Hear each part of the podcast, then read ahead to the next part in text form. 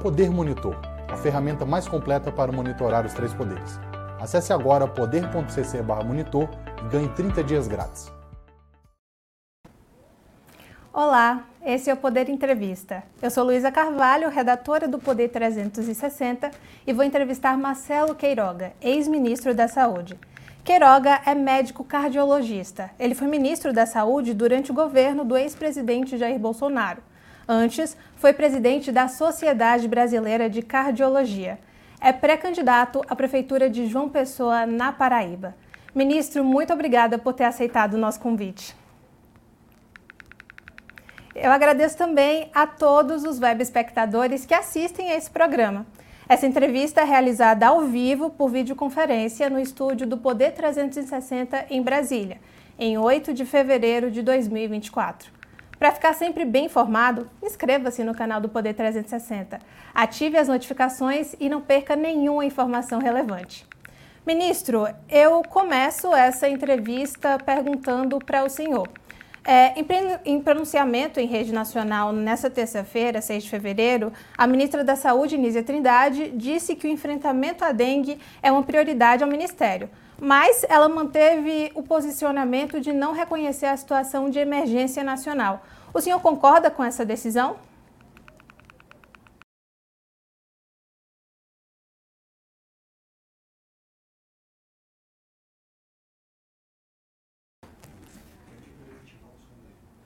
Ministro,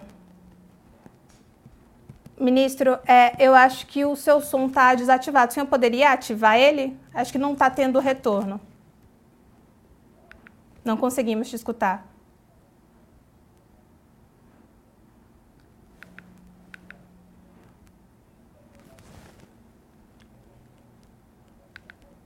Ainda não conseguimos escutar aqui.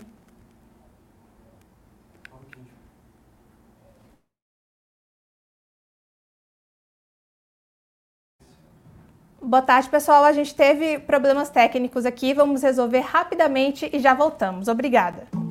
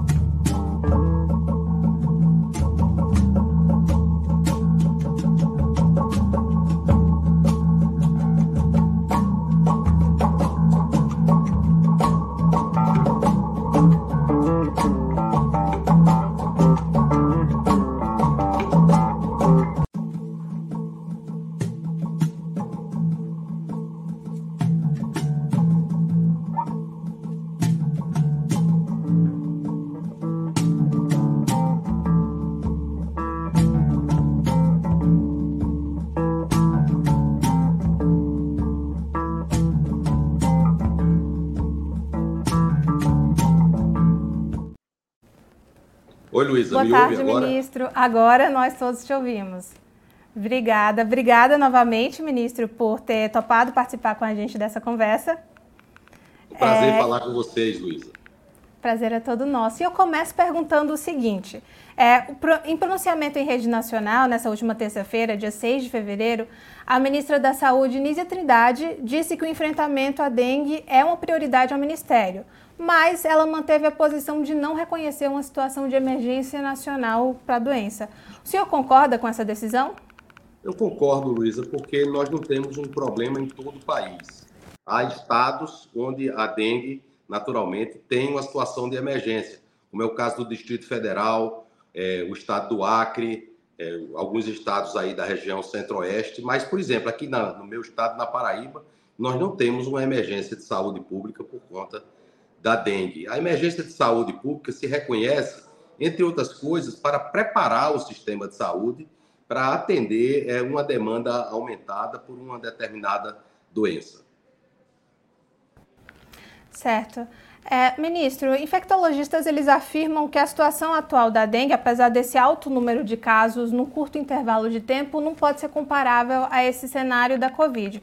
O senhor tem feito, tem feito algumas críticas sobre a condução né, do Ministério da Saúde nesse desse cenário. O senhor acha que é possível fazer essa comparação, traçar esse paralelo? Não, são situações absolutamente distintas.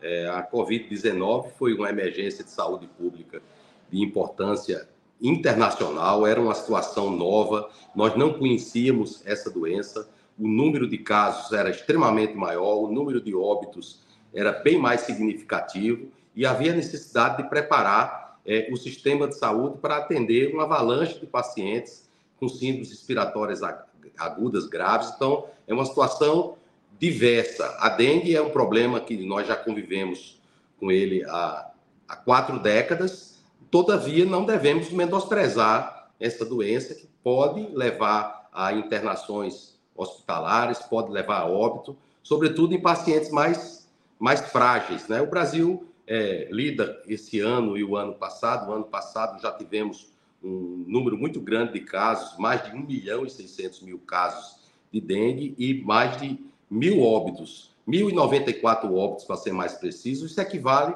a cerca de três óbitos por dia em decorrência da dengue. Então, não é algo que devamos menosprezar. E na sua avaliação, quais têm sido os principais problemas da atual gestão, das atuais gestões, né, do Ministério e das secretarias ao enfrentamento da dengue?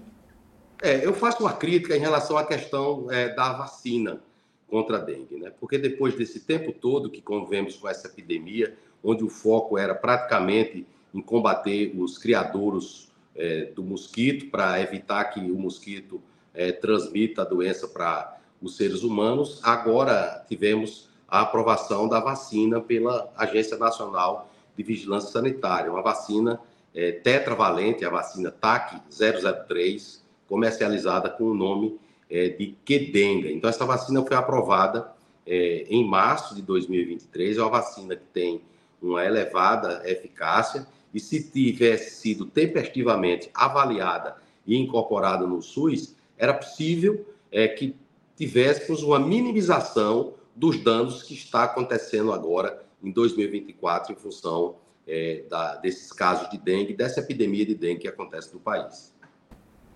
Então, se o senhor tivesse nessa situação à frente do Ministério, a condução seria de foco à vacina desde antes? É, então, por quê? Porque existe dentro do Ministério da Saúde hoje uma estrutura bem organizada de avaliação de tecnologias em saúde. Né? Essa estrutura ela foi introduzida no SUS a partir de 2011, é, com a instituição da Conitec. Então, a Conitec tem a prerrogativa de avaliar as novas tecnologias. É um procedimento administrativo já estável, conhecido de todos, tanto a sociedade pode demandar a Conitec uma avaliação da tecnologia, como a indústria farmacêutica, ou mesmo demandas internas. Na minha gestão, houve muitas demandas internas à Conitec, até porque vivíamos é, um período de pandemia, e eu fui até criticado em alguns momentos porque fiz demandas à Conitec, a exemplo da avaliação da vacina é, contra a Covid para crianças de seis meses é, há cinco anos. Né? Então, que criticamos da atual gestão do Ministério da Saúde é o fato de uma certa é, letargia em relação a essa avaliação, porque, na realidade, é, o Ministério da Saúde, eu diria assim, ele não considerou que teríamos uma situação tão crítica em 2023 por conta da dengue, tanto que, a época que a vacina obteve o registro na Anvisa, própria, os próprios gestores do Ministério da Saúde informaram que essas vacinas só seriam incorporadas no SUS a partir de 2025, com a vacina produzida no Instituto Butantan. Então, houve realmente é, uma omissão do governo, é, do Ministério da Saúde, em avaliar essa tecnologia, ficou esperando que é, a indústria farmacêutica oferecesse é, uma demanda para a incorporação dessa tecnologia, em vez de fazer uma demanda interna e já se antecipar em avaliar essa vacina. Ministro, pegando como gancho essa crítica do senhor com relação a esse atraso do governo na aquisição das vacinas contra a dengue, durante o período mais crítico da Covid-19, a sua gestão também enfrentou algumas críticas parecidas com relação ao atraso na disponibilização das doses. O senhor acha que é possível fazer um paralelo entre essas críticas? Quais as diferenças nessas críticas que foram feitas aos, à sua gestão e as suas críticas ao atual ministério?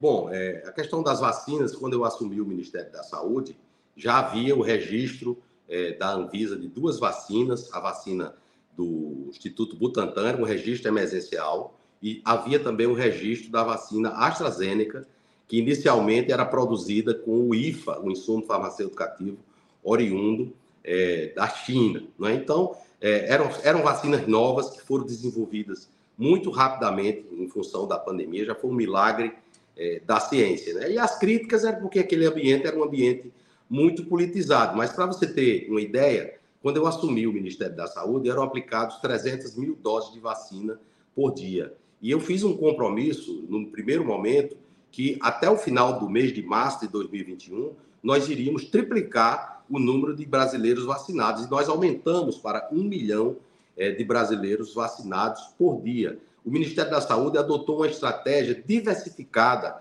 para a aquisição de vacinas. Entre é, as estratégias foi justamente a transferência de tecnologia para fabricar vacina com IVA nacional na Fundação Oswaldo Cruz. Fizemos, por exemplo, a aquisição ao COVAX Facility, 350 milhões de doses adquiridas à indústria farmacêutica é, Pfizer BioNTech. Então, difere totalmente do que este governo fez em relação à vacina da dengue.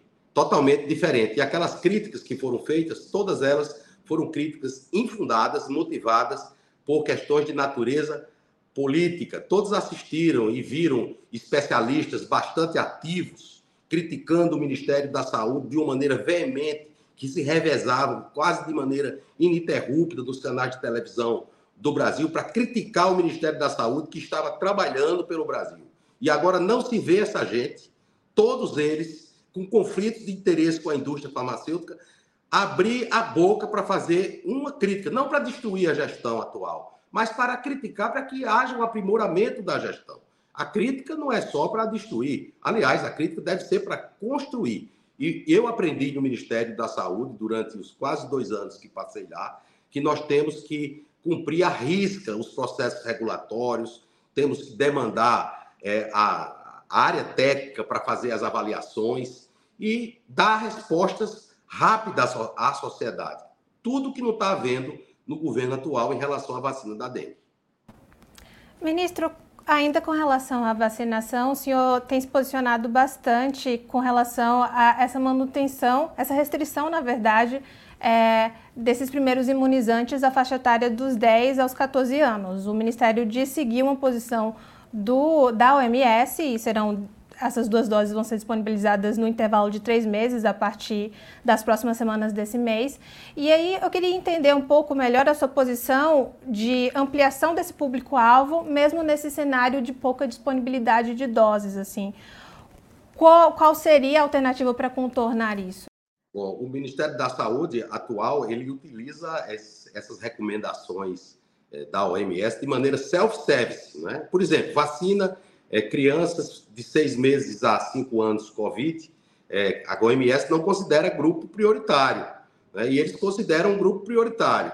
É, em relação à dengue, houve um atraso patente em relação à aquisição é, das vacinas. O número de vacinas é tão reduzido, naturalmente que é por incapacidade de produção da vacina pela Takeda Pharma, eu faço esse registro, não é que sequer o grupo inicial que eles diziam que iam cobrir, que eram crianças e adolescentes de 6 a 16 anos, eles vão cobrir. Já foi reduzido para 10 a 14 anos. É um público que interna bastante, mas o público onde tem o maior risco de óbitos é justamente naqueles indivíduos idosos. É verdade que a Anvisa, o registro da Anvisa é para aplicação em indivíduos de 4 anos até 60, mas a lei 14.313 de 2022, que foi sancionada pelo presidente Bolsonaro, permite o Ministério da Saúde, ouvido a Conitec, ampliar é, o uso fora do bulário da vacina. É, e não seria nenhuma uma conduta extemporânea, porque a União Europeia, a Agência Europeia de Medicamentos, não estabeleceu esse teto. Ou seja, o governo não adquiriu vacinas, o número de vacinas é insuficiente. É, chegou ao Brasil pouco mais de, de um milhão de doses de vacina, isso não dá absolutamente para nada. E o que o governo deveria ter feito era justamente o contrário. Porque, dentro da avaliação do horizonte tecnológico, já se sabia que tinha estudo mostrando que essa vacina era eficiente, já existia uma demanda de avaliação é, no âmbito da Anvisa, por que o governo não chamou a indústria farmacêutica Taqueda para uma parceria de desenvolvimento produtivo, utilizando, por exemplo, a estrutura ociosa de Biomanguinhos, que não está produzindo sequer uma dose da vacina AstraZeneca, para produzir a vacina da dengue de maneira tempestiva?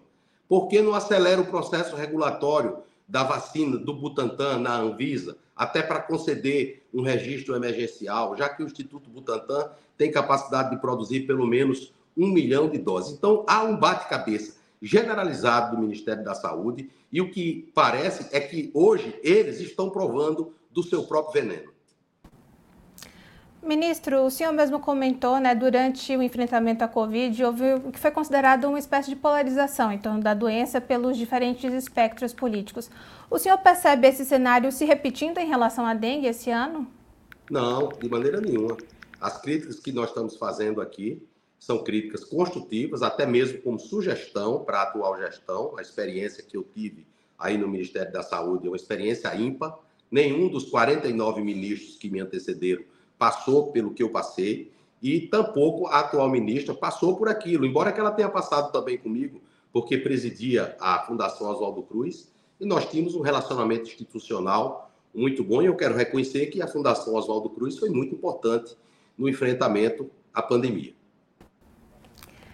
Ministro, como não poderia deixar de ser, a gente também vai começar, vai conversar um pouquinho, me desculpe, sobre política, que agora é o senhor pré-candidato à prefeitura de João Pessoa na próxima semana, no dia 16. O presidente Jair Bolsonaro vai estar com o senhor em uma agenda na capital da Paraíba.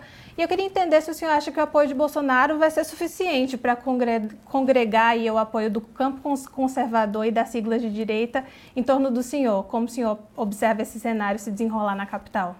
Bom, o presidente Jair Bolsonaro, ele é muito querido aqui no estado da Paraíba, particularmente na cidade de João Pessoa, onde ele teve uma votação excepcional em 2018, vencendo no primeiro e no segundo turno. E em 2022, o presidente teve 49,9% dos votos. Então, o presidente é sim alguém muito querido aqui, e pela característica do eleitor do presidente Jair Bolsonaro, é, ele tem uma, uma capacidade muito grande de transferir o seu prestígio para aquelas pessoas que ele apoia. Um exemplo eloquente é o do governador do estado de São Paulo, o meu colega ex-ministro Tarcísio de Freitas, que sequer de São Paulo era, e se não fosse alguns senões, talvez ele não ter o número 22, ele teria ganho é, a eleição no primeiro turno. Então, estamos confiantes não só no apoio do presidente Bolsonaro, mas na agenda que o presidente Bolsonaro trouxe para o Brasil. Né? O presidente Bolsonaro trouxe uma agenda onde as pessoas passaram a, a valorizar os valores da nossa pátria, as cores da nossa bandeira, a defesa intransigente da vida desde a concepção, isso que se costuma chamar de pauta de costumes. Então, nós defendemos não só essa pauta de costumes, como também as bandeiras do nosso partido, Partido Liberal, um Estado enxuto, eficiente, o combate implacável à corrupção. Então, eu estou certo que todos esses argumentos farão com que a população da cidade de João Pessoa é, vote fortemente no nosso projeto. E para encerrar, o assunto dessa quinta-feira, 8 de janeiro, foi a operação da PF que mirou o ex-presidente Jair Bolsonaro e alguns aliados do seu governo, como presidente do PL, o Partido do Senhor, Valdemar Costa Neto. Eu queria entender como o senhor avalia essa operação e o senhor mantém a posição, e se o senhor mantém a posição de que não há envolvimento de Bolsonaro e Costa Neto no 8 de janeiro. Bom, naturalmente eu trabalhei com o presidente Bolsonaro durante cerca de dois anos conheço o presidente Bolsonaro, os seus valores, a defesa que ele sempre fez da democracia. Foi eleito em 1988 como vereador, teve uma carreira brilhante na Câmara dos Deputados, presidente da República, e no próprio decálogo do PL, veja os primeiros itens: defesa da Constituição, defesa das leis. Nesse período que passei no governo, não vi nada a respeito desse gabinete de ódio, dessa questão relativa à em paralela. Não, não, vi isso, nem, nem minuta de golpe, nada disso. Então, vi o presidente respeitar a democracia, haver uma transição tranquila lá no Ministério da Saúde. Isso aconteceu sem nenhum problema. Não é? Então, o que nós sentimos é que há, é, de parte de alguns setores do Poder Judiciário, é, uma espécie de uma ideia fixa de criminalizar o presidente Jair Bolsonaro. Mas nós confiamos na justiça, e acreditamos que todos esses fatos serão esclarecidos, né, porque somente a verdade é, liberta. Confiamos no presidente e na apropriação da sua conduta pessoal. E o senhor ainda está em grupos de ministros, tem conversado com antigos ministros do governo Bolsonaro? O que, é que tem se falado sobre o assunto hoje? Não, hoje eu não conversei com nenhum dos meus colegas ministros, né? Todos nós ficamos tristes com esse tipo de situação, não é algo que se comemore, mas nós temos confiança nas instituições é, do Brasil, não é? O Brasil é um país democrático, é uma grande nação. O presidente Bolsonaro é a principal liderança conservadora da América Latina, uma das principais lideranças conservadoras do mundo, uma pessoa muito transparente, né? E espero que esses fatos sejam esclarecidos para o bem da democracia brasileira e nós vamos é, defender as nossas bandeiras, Deus, pátria, família, liberdade, de uma maneira intransigente, confiando em Deus e acreditando na justiça dos homens. Certo. E com o ex-presidente Bolsonaro, o senhor chegou a conversar hoje? Não, eu não conversei com o presidente Bolsonaro hoje, eu conversei com ele na, na sexta-feira, ele estava bastante animado. O presidente é uma pessoa muito determinada, sempre nos dá uma palavra é, de encorajamento.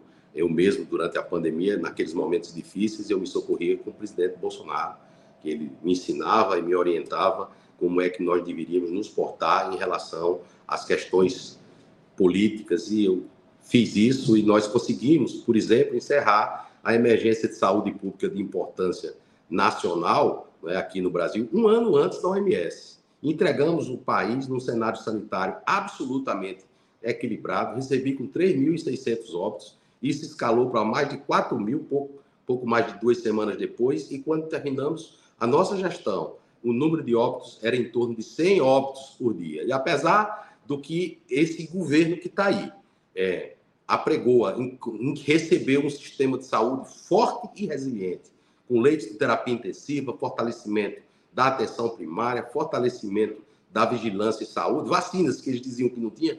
No dia 30 de dezembro, nós adquirimos 50 milhões de doses de vacina. Ou seja, deixamos um legado para o Sistema Único de Saúde e vamos defender esse legado de uma forma determinada, como é a característica do presidente Jair Bolsonaro. Certo, ministro. E chega ao final essa edição do Poder Entrevista. Em nome do Jornal Digital Poder 360, eu agradeço o ministro Marcelo Queiroga por ter aceitado o nosso convite. Muito obrigado, Luísa. É um prazer participar é, dos programas jornalísticos do Poder 360, que faz um jornalismo de primeira qualidade, com perguntas pertinentes, sem militância política e dando a oportunidade a quem assiste de tirar as suas próprias conclusões. Obrigada. Eu agradeço também a todos os web espectadores que assistiram esse programa. Essa entrevista foi realizada ao vivo por videoconferência no estúdio do Poder 360 em Brasília, no dia 8 de fevereiro de 2024. Para ficar sempre bem informado, inscreva-se no canal do Poder 360, ative as notificações e não perca nenhuma informação relevante. Muito obrigada e até a próxima. Poder Monitor a ferramenta mais completa para monitorar os três poderes. Acesse agora poder.com.br